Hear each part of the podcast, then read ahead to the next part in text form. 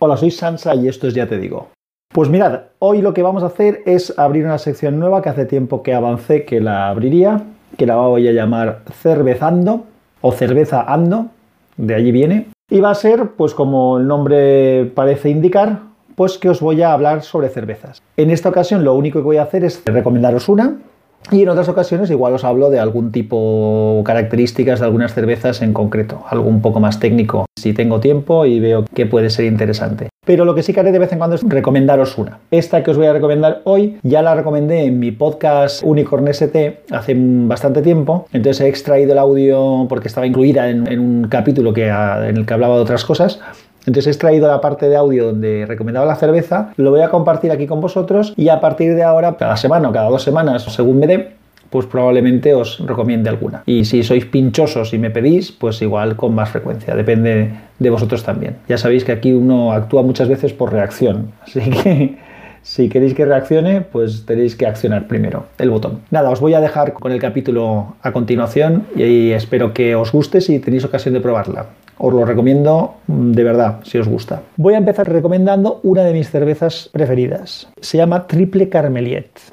Es una cerveza belga que es una mezcla de cebada, trigo y avena. Es una cerveza de tres cereales. Es una cerveza rubia con un cuerpo con bastante cuerpo, con un sabor intenso, pero muy, muy equilibrado, y 8,5 grados de alcohol que no molestan, no molestan para nada. Es una cerveza, incluso algún amigo mío que le invita a tomársela, dice, ah, estas cervezas ligeritas son las que me gustan a mí. Digo, sí, luego me lo dices cuando te levantes. Pero por este motivo de los 8,5 grados hay que tener en cuenta que es una cerveza muy agradable de beber, pero es conveniente beberla comiendo algo, no es una cerveza para tomársela cuando uno está en ayunas y tiene calor.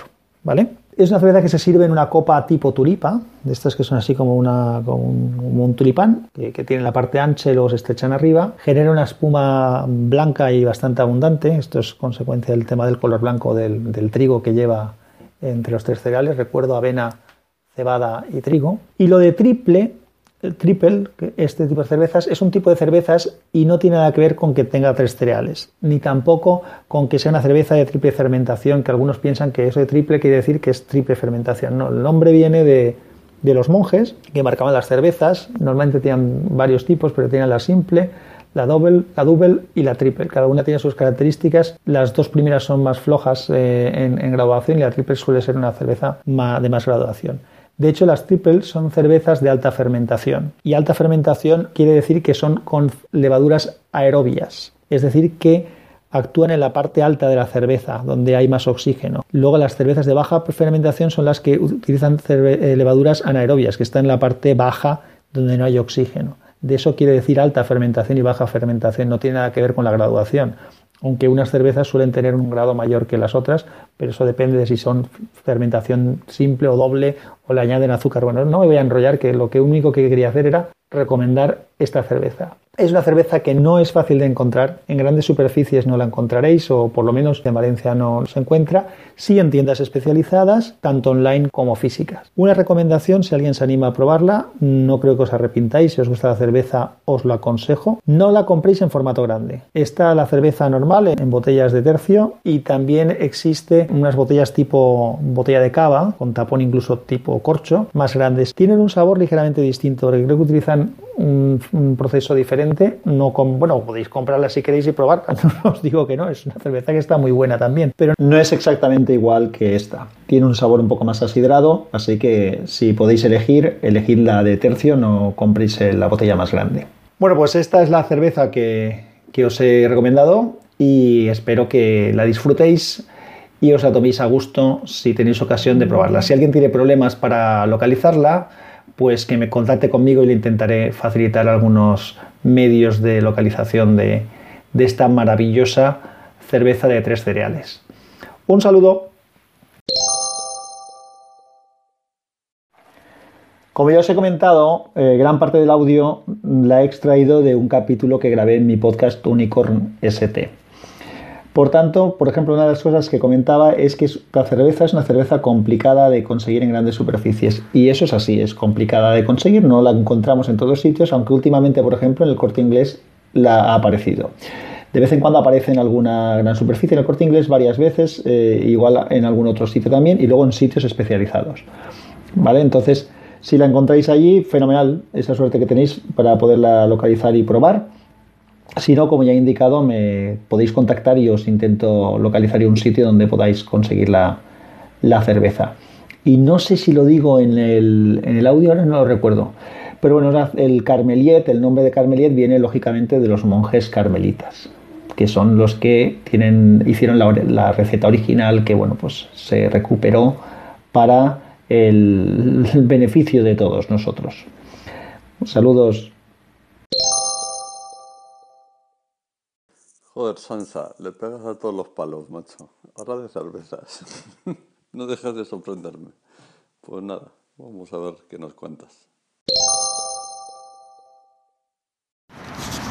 Hola Julio, pues sí, como dices, aquí hablando ahora de otro tema.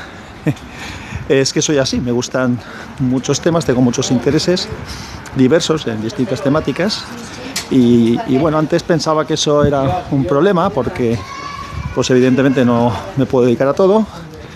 Luego en algunos momentos he pensado que era una ventaja porque me da una visión global de muchas cosas.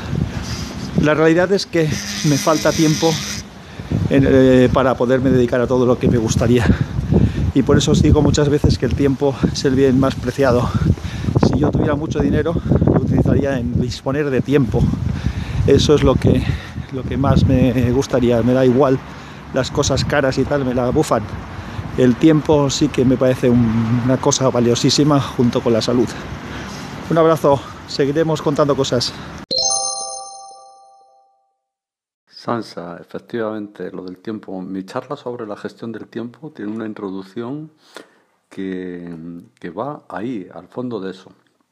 Digo que el tiempo es vida, digo que es una chorrada eso de que el tiempo es oro y todas esas cosas.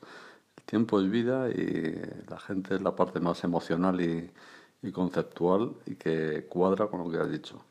Y es curioso, la gente que más inquietudes y posibilidades tiene son los únicos que se quejan de la falta de tiempo. Los que no tienen nada que hacer se quejan, pero porque no tienen nada que hacer. es, como un paradójico. Nada, un abrazo. Así me gusta que seas, ¿eh? No cambies. Hasta luego.